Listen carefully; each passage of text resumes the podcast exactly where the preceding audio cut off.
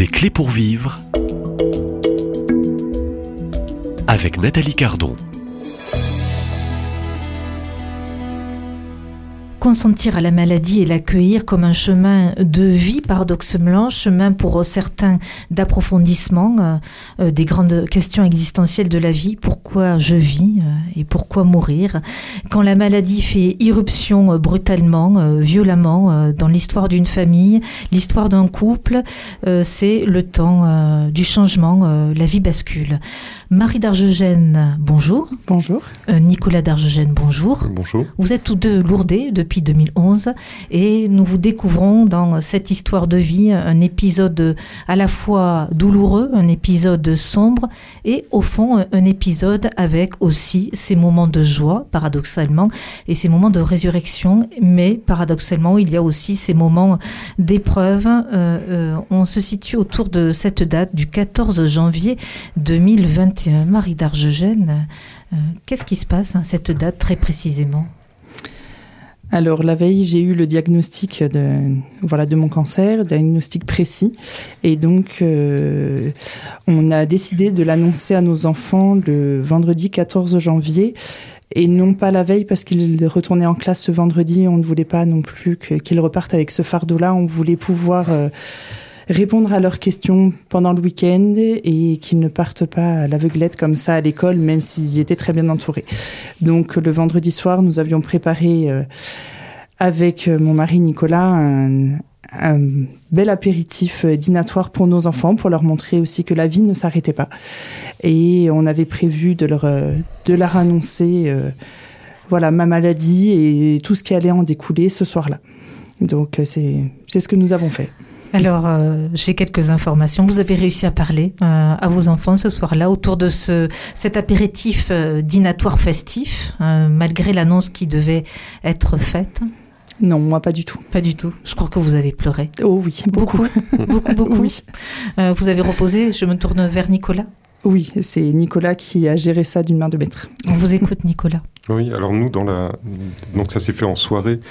Dans l'après-midi, j'ai amené les enfants à l'école et je me souviens de notre numéro 3 qui avait 6 euh, ans à l'époque, qui, partait, euh, qui est parti sur le trottoir, il partait à l'école en, faisant le crabe comme, euh, enfin, comme n'importe quel enfant et je, le regardais partir joyeux et je me disais, ça y est, ce soir, on lui, on lui vole sa jeunesse. En fait, ça faisait un drôle d'effet.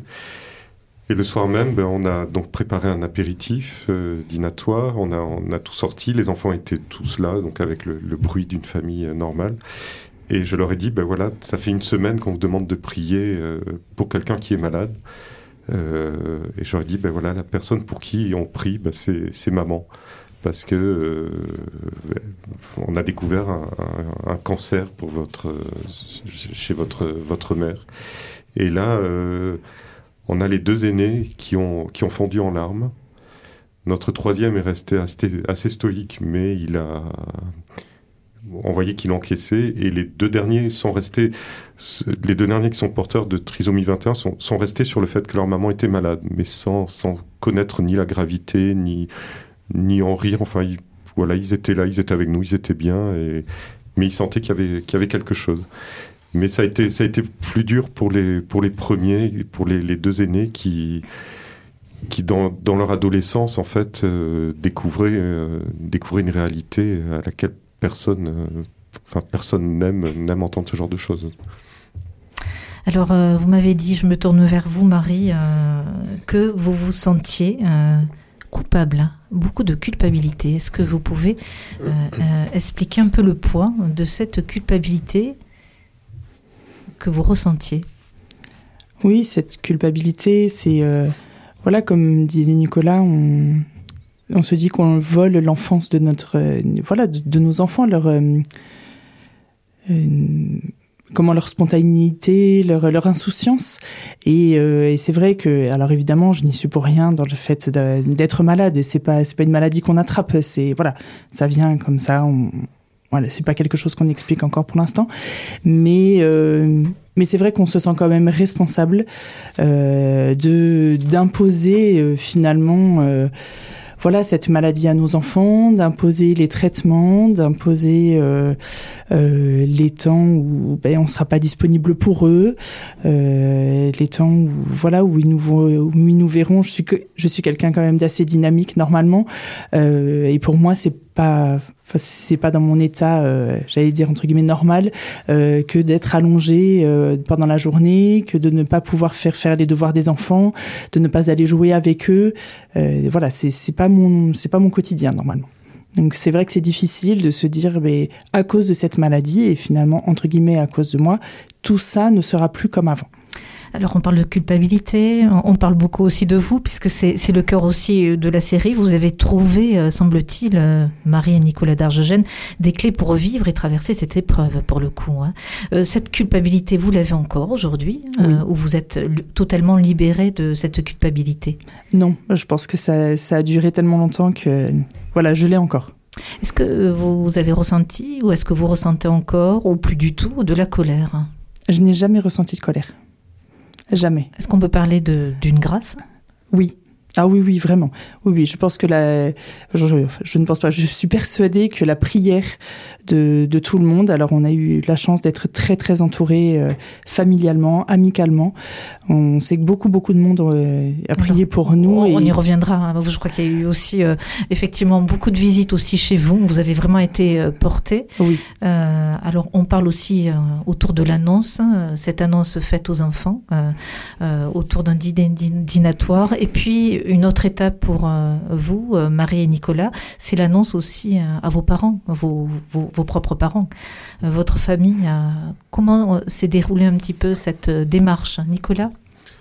On a, chacun appelé nos parents, chacun de notre côté ils sont restés, enfin moi pour mes parents ils sont restés un petit peu sans voix, je leur ai dit, voilà, puis après ça n'a pas duré très longtemps, on a raccroché, puis le lendemain ils, ils, ont rappelé en disant mais ça nous a chamboulé ce que, tu nous as dit. J'ai dit, bah, moi aussi quand même, ça me chamboule un petit peu. Et eux étaient un peu, euh, enfin un peu chamboulés. Je l'ai annoncé à mes frères et sœurs.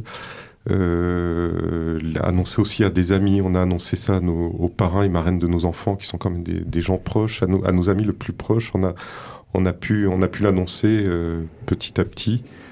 Euh, voilà, Marie l'a fait elle de son côté aussi. Oui, moi j'ai appelé euh, mes parents. Alors euh, c'était quand même assez délicat puisque mon papa était traité pour un cancer de la vessie depuis quelques mois. Donc euh, voilà, j'ai c'était pas évident à annoncer, c'est jamais évident, c'est sûr, mais là ça faisait voilà une épreuve en plus. Bon, alors j'ai eu la, la, grande chance d'avoir mes sœurs qui étaient chez eux, donc comme ça ils ont pu aussi en discuter et être soutenus tout de suite et c'était important. Alors je crois bien aussi, euh, d'après mes informations, qu'autour de cet épisode, dans les jours qui, vont suivre, un de vos fils va perdre un, donc un copain, va perdre sa, maman, et, vous allez quelque peu être présente euh, auprès de, votre fils qui, vous demande hein, d'être présente le, jour euh, de l'enterrement, ce que vous faites. Oui, bien sûr. Vous le vivez comment cet épisode hein, à quelques jours, je dirais, de l'annonce de votre propre cancer du sein alors c'est c'est pas évident, mais ce sont deux histoires complètement différentes. Euh, voilà, donc effectivement notre notre second, un, un de ses amis qui perd sa maman et l'enterrement est la veille de ma première chimio. Euh, et notre fils me demande à y aller. Et je lui dis qu'évidemment, c'était, il fallait y aller, c'était très important. Il voulait soutenir son ami, il voulait être présent, et, et donc j'ai pas hésité. Je lui ai dit oui. Je je pense que je n'ai jamais autant pleuré que pendant cette messe d'enterrement.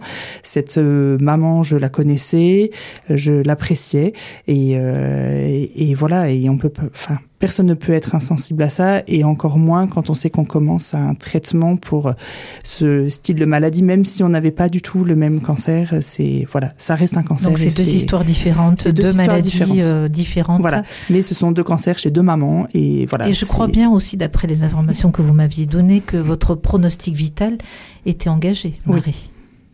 Oui, oui il a été euh, pendant les six premiers mois des traitements. Alors si vous voulez bien l'un et l'autre, euh, nous restons ici à Lourdes. Vous êtes portés par la grâce, donc nous restons à Lourdes. Nicolas d'Argegène, merci. Marie d'Argegène, je vous remercie. Je vous propose demain de poursuivre un autre épisode, euh, toujours sur euh, cette histoire qui est votre histoire et c'est votre histoire de vie dans votre journal de bord. À, à demain, même lieu, même heure. À demain. Merci.